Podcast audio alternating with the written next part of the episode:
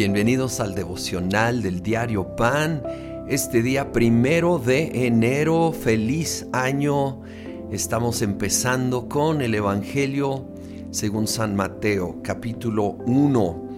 Y empieza con la genealogía de Jesucristo y puede sonar como simplemente una larga lista de nombres, pero entre ellos hay algo sorprendente en un tiempo cuando no se le daba valor a la mujer y normalmente ni se mencionaría en una lista así, vienen varias y no son cualquier mujer. Tamar, Raab, Ruth y la mujer de Urias, que es Betsabé.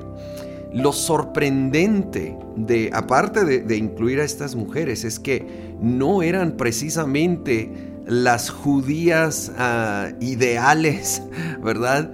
Eh, de hecho, dos de ellas ni judías eran, Raab y Ruth eran extranjeras. Raab se había dedicado a la prostitución antes de que en Jericó ella se conectó al pueblo de Dios y sin duda a Dios mismo.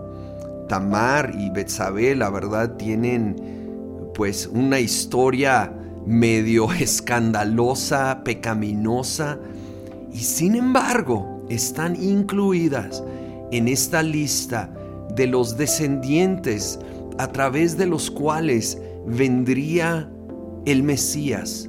Dios escogió a cada uno de ellos y aquí, lejos de, de sentir vergüenza y tratar de ocultar la identidad de estas personas son nombradas públicamente porque Dios ve más allá de nuestros errores y pecados del pasado, sea del año pasado o del pasado lejano, distante.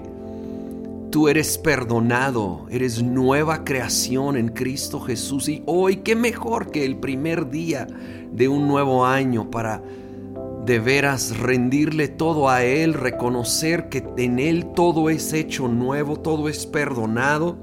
Y no solo perdonado, pero que hay restauración, hay esperanza para cumplir grandes propósitos de Dios independiente de nuestras fallas del pasado. Más adelante relata acerca del nacimiento de Jesucristo y leemos en el versículo 22, todo esto sucedió para que se cumpliera lo que el Señor había dicho por medio del profeta. La Virgen concebirá y dará a luz un hijo y lo llamarán Emanuel, que significa Dios con nosotros.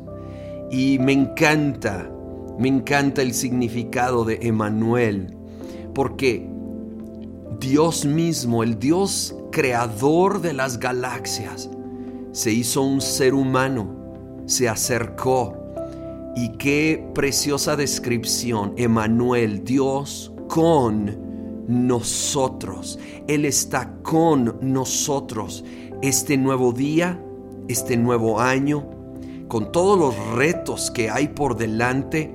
Oh, no estamos solos.